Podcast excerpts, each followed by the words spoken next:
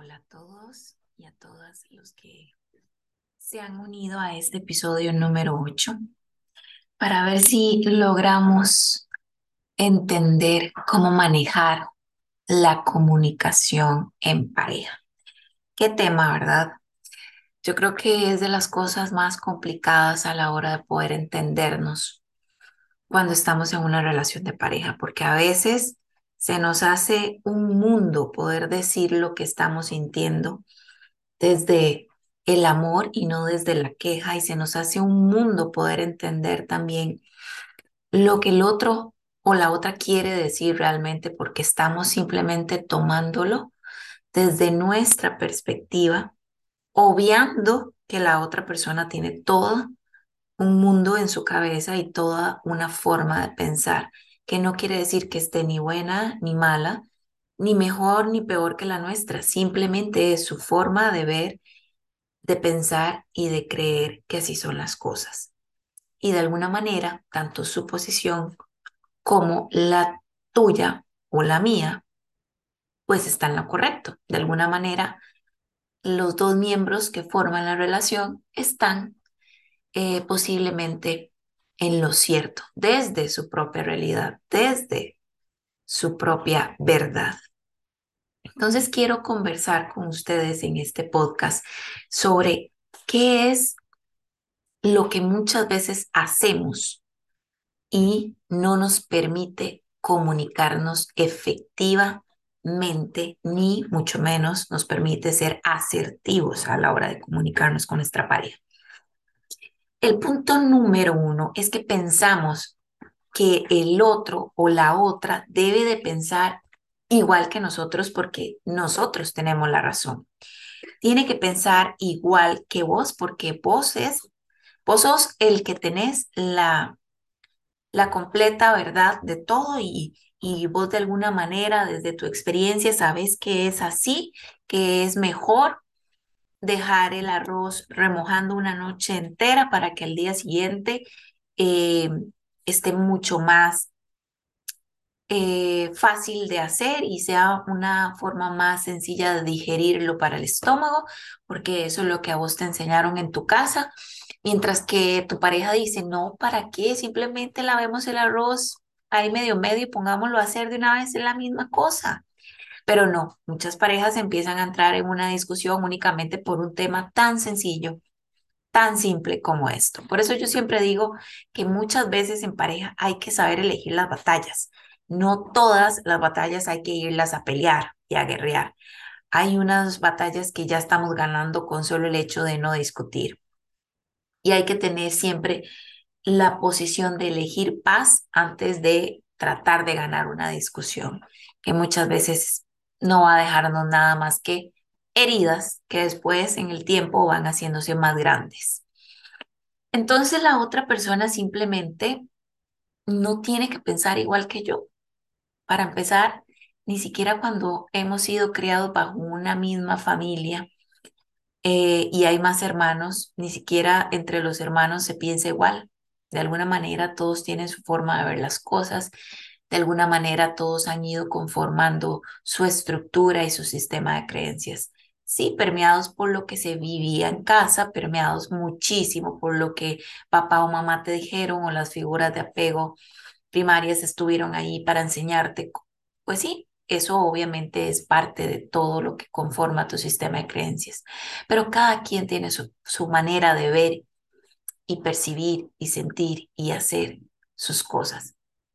Entonces no podemos posicionarnos desde un lugar cerrado pensando que si la otra persona no piensa igual que yo, entonces no va a funcionar esta situación, no va a funcionar esta relación, no vamos a llegar a ningún acuerdo, vamos a seguir peleando, porque en definitiva, si usted no piensa igual que yo, pues entonces nada estamos haciendo. Y vamos a ser muy claros, hay, o sea, hay temas innegociables y cada pareja desde una forma individual debería de saber qué no es negociable. Por ejemplo, los principios, los valores son, son elementos de cada individuo que deben de ser compatibles con su pareja. Yo no puedo creer, por ejemplo, en Dios y que mi pareja del todo eh, sea ateo, ¿verdad? O sea, yo no, no podría convivir desde esa perspectiva ateísta con, con mi creencia espiritual en Dios. Entonces, ahí hay una situación que no vamos a poder sobrellevar, ¿verdad? Que a la larga va a afectar nuestra relación. Por ejemplo, otro tema súper importante que no podría ser negociable es que mi pareja, por ejemplo, no quiera tener hijos y que yo sí quisiera tener hijos, o que vos que me estás escuchando como hombre quieras tener hijos y que tu pareja como mujer eh, pues del todo no quiera tener hijos, ¿verdad? O si hay parejas eh, homosexuales y, puede pasar exactamente lo mismo, no están dispuestos a pasar por un proceso para poder hacer llegar a, a, su relación un hijo desde la adopción o de las muchas formas que existen hoy en día. Entonces, ¿qué pasa? Son situaciones que no vamos a poder negociar. Son situaciones determinantes en una relación. Esas cosas sí, en definitiva, si no pensamos igual, no va a caminar la relación para ningún lado. Vamos a estar ahí dando vueltas en círculo. Pero hay otros temas que si yo no puedo pretender que mi pareja haga o piense igual que yo y que además no son determinantes en una relación. Ahí es donde nosotros tenemos que ser flexibles de pensamiento y tener la mente abierta para también dejar ser al otro, desde su posición, dejarlo ser, no tratar de coartarlo o de que de alguna manera yo pueda manipular la situación para que termine haciéndolo como yo creo que se tiene que hacer. Como punto número dos de lo que no debemos de hacer en una relación para tener la oportunidad de comunicarnos efectiva y asertivamente es que muchas veces hablamos sin escuchar o escuchamos sin hablar. ¿Qué pasa con esto? Bueno, resulta ser que a veces terminamos viendo a nuestra pareja hablar por los primeros, no sé, tres minutos y a partir de los tres minutos perdimos toda comunicación de escucha. O sea, cerramos nuestros oídos y nada más vemos una boquita hablar y estamos pensando en las cosas que hay que pagar o en las cosas que tengo que hacer, a dónde voy a ir y bloqueo mi entendimiento. ¿Por qué? Porque ya no estoy escuchando lo que la, la otra persona me está queriendo decir. O por el contrario, estoy escuchando posiblemente todo lo que quiera decirme, pero cuando me dice, ¿y vos qué pensás? Decime algo. Y hay un silencio espantoso frío, desatendido, hasta un poco agresivo a la hora de que siento que, de que estoy hablando en un monólogo y de que nadie está poniendo atención, de que no estoy siendo validada en mi emoción, en mi sentimiento y simplemente parezco eh, una lora, ¿verdad? Y no, no encuentro conexión con mi pareja a la hora de hablar. Esto pasa muchas veces porque se ha desgastado la comunicación. Se ha desgastado la comunicación y eh, hemos intentado expresar lo que sentimos de mil maneras y no ha habido reciprocidad. No ha habido esa empatía desde el otro lado. Entonces, o cerramos nuestros oídos porque ya vemos como que esto es inútil seguir hablando, que por sí nunca presta atención a lo que digo. Entonces, como para qué? ¿Verdad? O por el otro lado, va muy de la mano el primer punto, porque resulta que, que como yo digo y creo que debe pensar igual que a mí, me parecen que deben ser las cosas, entonces constantemente estoy discutiendo y constantemente estoy tratando de hacer que se valide mi opinión porque esa es la correcta, entre comillas. Entonces, constantemente estoy hablando y hablando y hablando y repitiendo lo mismo. Entonces, obviamente la otra persona que tiene su propia manera de ser, se cansó de escucharme, se cansó de que siempre sea lo mismo, que todo termina en una discusión y cierra sus oídos hacia mí. Entonces, hablar sin escuchar o escuchar sin hablar es un arma de doble filo. Aquí es donde tenemos que ser un poco tolerantes a la hora de escuchar a la pareja. Y si ya para vos ha sido cansado y ha sido reiterativo, entonces hagamos un stop y empecemos de cero. Empecemos de cero, vamos al grano, a lo que vos necesitas que yo sepa de cómo te estás sintiendo. No me traigas a colación todas las anteriores discusiones que ya de por sí no funcionan. Y cuando me toca a mí decir lo que siento, voy a expresarlo, voy a externarlo, porque la otra persona no es adivina ni tiene por qué saber lo que yo estoy pensando, sintiendo. ¿Ok? El punto número tres es descalificar esa emoción. Es descalificar ese sentimiento. Sencillamente, pues no, no, no reacciono. Estoy como inmóvil, inexpresivo, aplanado en el rostro completamente, frío o fría. Y empiezo a decir cosas como, ya vas a empezar. Otra vez con lo mismo. ¿En serio vas a seguir con ese tema? Que ya te dije que no. ¿Por qué seguís insistiéndome? Entendé. Y toda esta clase de frases y oraciones únicamente descalifican la emoción de la otra persona. Si no se resolvió en el momento en que se dio esa emoción, se minimizó, se obvió, se está arrastrando. Y por eso es que otra vez sale a relucir. ¿Qué quiere decir? Que entre más rápido resolvamos la situación, el conflicto, el desacuerdo, más sencillo va a ser poder pasar la página. ¿Y cómo hacerlo de una manera constructiva? Pues validando la emoción. Mira, yo sé, estoy ahorita entendiendo cómo eso te hizo sentir.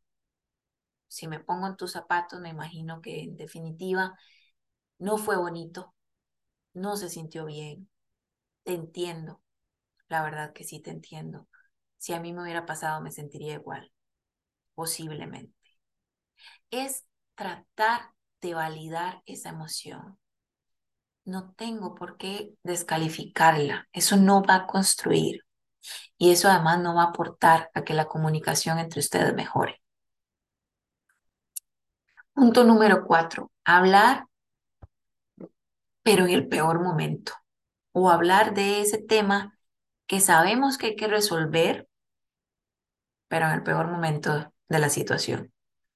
Cuando ni vos estás en el mood adecuado para escucharme, ni yo para expresarme. Pero la desesperación hace que en ese momento que venís llegando o que ambos venimos llegando del trabajo y que los niños están llorando y que eh, la casa está patas para arriba y hay que empezar a hacer la cena y toda la situación, yo quiero tocar el tema de si vamos a tener que seguir yendo a ver cada fin de semana a la suegra y no teniendo tiempo para nosotros como pareja.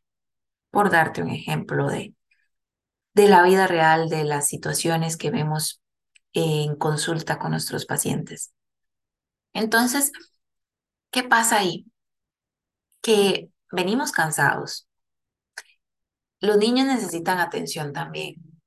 Hay que cenar. La casa está desordenada no hay un ambiente adecuado para poder expresarnos y tratar de arreglar ese tema pendiente que sabemos que está ahí, es como tener el elefante en la sala, ¿verdad? Sabemos que ahí está el elefante, se ve el elefante, se siente el elefante, no hay manera de esconder el elefante, pero sin embargo, no podemos en este momento abordarlo porque ni vos tenés la tolerancia y la verdad es que yo tampoco. Entonces no es el momento para poder conversarlo. Hay que ser sabios, hay que ser sabias. Si sabes que venimos cansados, si sabes que en estos momentos a nivel anímico no me siento bien, si a nivel hormonal menos estoy bien, entonces dejémoslo ahí, no corramos, vamos paso a paso, piano, piano, pero con buena letra. Y en el momento en que podamos generar ese espacio para conversarlo, lo vamos a hacer desde un mood más tranquilo, más acorde en el contexto. Y eso hay que propiciarlo. Ese momento hay que propiciarlo. Claramente no era ese día, viernes, después de toda una semana, cansados. No, ese no era el momento. Pero ¿qué tal si el sábado vamos y le dejamos nuestros niños a la tía, la abuelita, el abuelito, el tío, la niñera, estas redes de apoyo que están ahí en la mayoría de los casos para poder salvarnos la tanda. Y lo dejamos con ellos para poder tener una cafeteada en un lugar neutro, bonito, agradable, al aire libre, donde comamos esa crepa deliciosa y ese cafecito o ese capuchino y hay florcitas alrededor y el ambiente es tenue y hay musiquita de jazz al fondo de saxofón y el ambiente se presta para que lo conversemos. A lo mejor ya ni se siente igual como estaba los primeros días el tema así a flor de piel, ya lo hemos digerido un poco, ya lo hemos conversado un poco interiormente, cada uno por su lado, y ahora que lo estamos abordando, pues nos sentimos hasta más tranquilos y lo vemos desde otra manera más objetiva y como más real. Entonces, claro, es el momento para poder conversarlo. Hay que generar estos espacios en pareja. Qué cansado tener que discutir siempre en la cama eh, ese problema. Y si fuera que se arregle inmediatamente y hay una reconciliación que ayude y que conecte, pues buenísimo, pero muchas veces terminamos dándonos la espalda y entonces hasta mañana, pero sin decirte buenas noches y quedamos más bravos de lo que llegamos a un inicio de la conversación. Entonces sí, qué pereza tener que volver a pelear mañana en el desayuno cuando lo estamos preparando y al final termino haciendo huevos pateados, pero del colerón, ¿verdad? Entonces, qué importante es que podamos generar los espacios correctos en el momento correcto, en el lugar correcto. Y cuando vamos a abordar ese, un punto importante, número cinco, es, por favor, conecta con la pareja. Velo a los ojos. Vela a los ojos. No es que yo te estoy diciendo cómo me estoy sintiendo y vos estás viendo para el ciprés o vos seguís en el celular, o vos te estás riendo de lo que estoy diciendo, o me estás ignorando con una frialdad absoluta en tu rostro y sencillamente es como que esté hablándole a la pared. No, conectemos, respetemos el dolor del otro. Así como te gusta que respeten tu dolor, así como te gusta que te brinden atención cuando necesitas hablarlo, es lo mismo, aplica lo mismo para tu pareja. Punto seis es sentir que si reconoces tus errores pierdes. Esto es algo muy delicado, porque a veces nos valemos del orgullo, entre comillas, para no dar el brazo a torcer, a no dar el brazo a torcer porque pensamos que de alguna manera estamos perdiendo la partida, como si esto fuera una apuesta o como si esto fuera una competencia entre vos y yo. No, esto se trata de darle prioridad a lo que nos importa y es nuestra relación. Es esa relación de pareja que vos tenés con esa persona que amás. Entonces, no se trata de quién tiene la razón. Es más, aquí la razón la debe tener la relación de pareja, ni vos ni ella. Es la relación de pareja la que debe siempre de ganar. Al final terminan ganando vos y termina ganando ella o él. Pero hay que darle la oportunidad a que sea la relación de pareja que gane. Si alguien tiene que ganar, ok, sí, que sea la relación de pareja. Si yo tengo que ceder un poco y si vos tenés que ceder un poco para que la relación de pareja gane, pues por ahí es. Excelente, ahí es el momento perfecto para dejar que alguien gane. Ni vos ni yo de alguna manera ganamos, si así lo queremos ver. Pero cuando no me doy la oportunidad de reconocer mi error, te voy a decir algo, y es tal vez algo que, que te puede impactar, pero eso solamente es falta de autoestima. Eso es igual a falta, a falta de autoestima, a inseguridad, porque una persona que se conoce, que tiene amor propio, que tiene una autoestima adecuada, sabe que, si, que si se equivocó, tiene toda la capacidad para decir, hey, tenés razón, yo no lo vi de esa manera, discúlpame porque estoy viendo que cometí un error, aprendo de esto y tomo nota, no fue mi intención, vos sabes que no fue mi intención, pero estoy entendiendo tu punto de vista y la verdad es que veo que tienes razón. Digamos, se te cayó un pedazo de piel. No, ¿verdad? ¿Perdiste algo? No, ¿verdad? Estás ganando, está ganando la relación de ustedes. Recordemos que yo estoy teniendo una relación con la persona que amo. Entonces no me importa tener la razón, me importa tener paz. Me importa tener paz. Eso es lo que debe de, primar en una relación, la paz. La paz tuya, la paz mía, la paz de la relación, la paz de la familia, si tienen una familia ya conformada en un matrimonio o viven en pareja o tienen hijos. Entonces, eso es lo que debe de ser prioridad. No importa si tengo que reconocer mi error, eso me hace más grande todavía.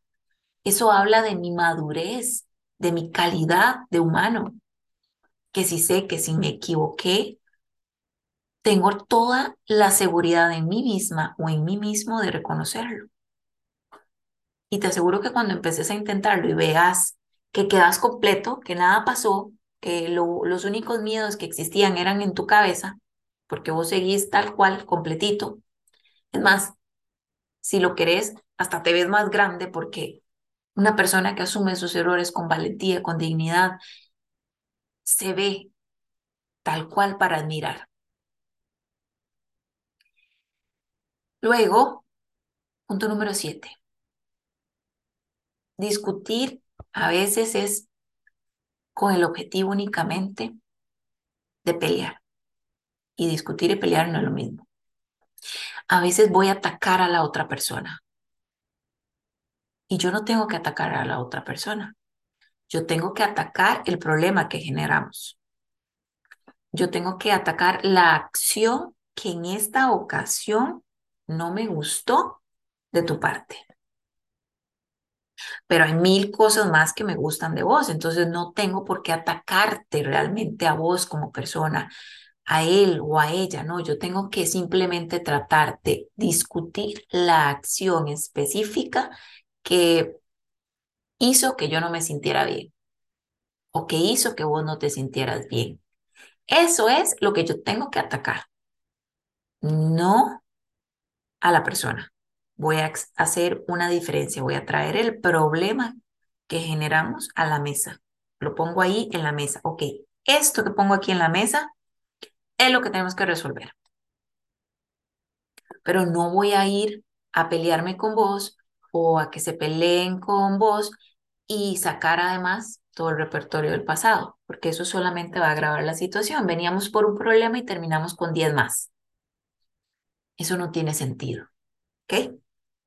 Si ahí hay algo que duele todavía del pasado, entonces, ok, hablemoslo, pero hablemoslo de una vez en el momento correcto, en el lugar correcto, pero hablemoslo de una vez y por todas para resolverlo y ya no sacarlo más. O sea, dejarlo ya, chao, ya pasó.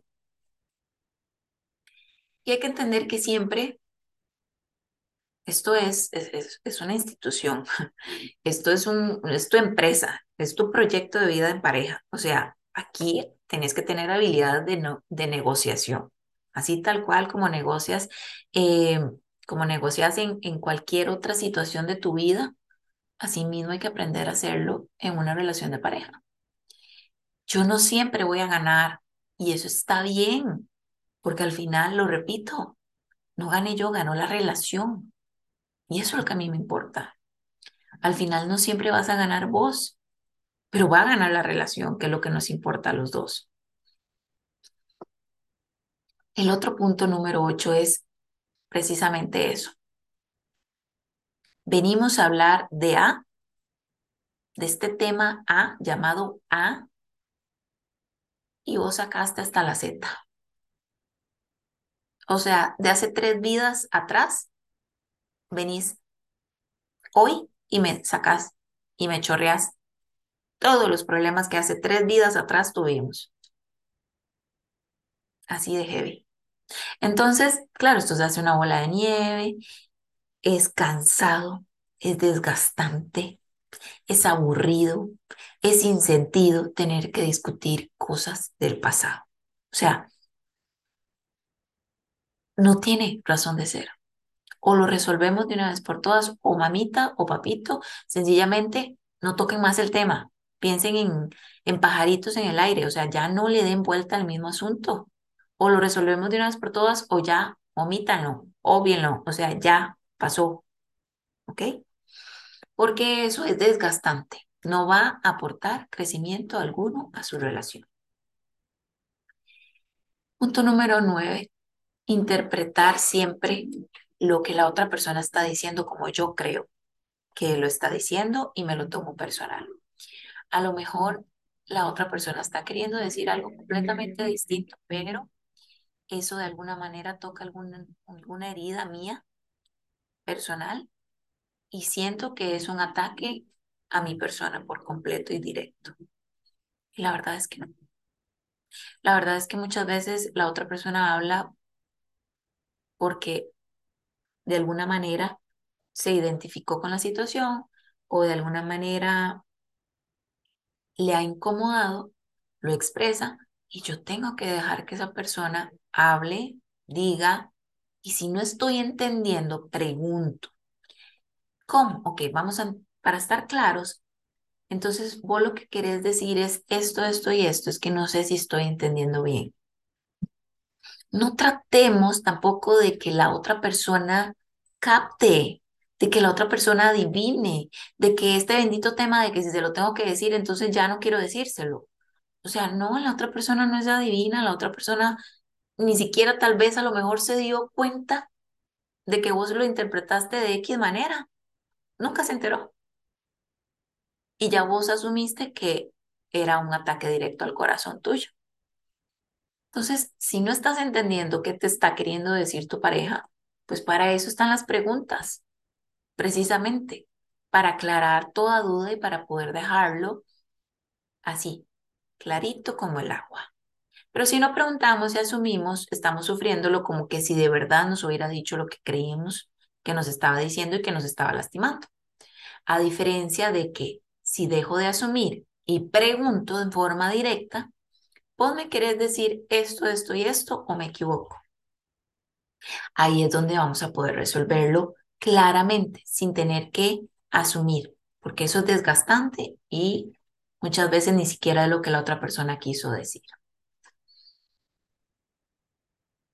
Y punto número 10 y final es decir que las demás personas piensan igual que yo y vos vos también deberías de verlo desde la misma manera. Eso es hiriente. Eso es descalificar a tu pareja.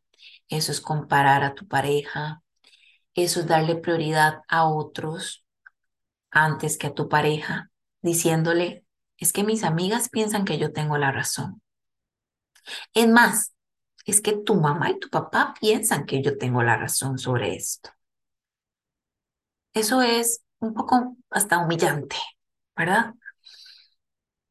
Si yo tengo un problema con mi pareja, yo o lo hablo con mi pareja, o lo hablo con mi terapeuta, o lo hablo con mi guía espiritual, o lo hablo conmigo en el espejo, o lo hablo con un amigo o una amiga que si de verdad están con vos van a procurar siempre tu bienestar y no te van a carbonear para que vayas con la mecha bien encendida a echarle todo el abecedario de los problemas que hay. sino que de una forma objetiva van a decirte que analices otras perspectivas, que le preguntes, que converses, que te asegures en definitiva qué era lo que él quería decir, por qué hizo eso, para qué lo hizo, con quién, cómo, pero que no vaya directo a asumir que está todo súper mal, ¿verdad? Y en todo caso hay que ser muy cuidadosos con las personas que involucramos en nuestros temas de pareja, muy cuidadosos. La experiencia siempre ha dicho que no hay que contar todo. ¿Por qué? Porque cada persona tiene una historia de vida y cada persona lo ve desde su perspectiva de vida y ninguna relación es igual a, a ninguna otra. Si tenés alrededor tuyo puros amigos o puras amigas que les ha ido pésimo en el amor por sus propias decisiones y por no resolver sus temas a tiempo, pues para ellos muy posiblemente el amor no sirve y las parejas engañan y todos son infieles y todos son iguales. Y entonces van a expresarte desde su realidad. Y si vivís con personas a tu alrededor que de alguna manera han podido salir adelante y han aprendido de sus experiencias, de sus lecciones, van a decirte un consejo más apropiado como, mira, mejor ve y preguntarle y hablarlo desde una posición tranquila, sin atacar, sin condenar, sino preguntando. Y eso va a hacer que de alguna manera haya apertura al diálogo, haya apertura a la comunicación. Y eso ya va a hacer que podamos mejorar, porque las parejas que no logran comunicarse de manera efectiva y asertiva están destinadas al fracaso. Esto es una frase de Ana Mar Orihuela. Es una autora que trabaja las heridas de pareja y también personales, de donde me inspiré para poder conversarles a ustedes sobre estos 10 puntos que pueden ayudarte a tener conversaciones más productivas, sanas, constructivas en tu relación de pareja. Yo soy Carla Sánchez de Crear tu Mejor Versión. Me puedes buscar en Instagram como arroba crear tu mejor versión, CR, y estar pues atento o atenta a toda la, la información y a todos los contenidos que colocamos ahí en pro de tu crecimiento personal, en pro de tu crecimiento de relación de pareja. Y eh, puedes escuchar más podcasts acerca de desarrollo personal, enfocados mucho también en la mujer y de alguna manera pues aportar a que juntas o juntos vayamos creando nuestra mejor versión. Esto fue el episodio número 8 de ¿Qué no hacer a la hora de comunicarme con mi pareja? Bye bye.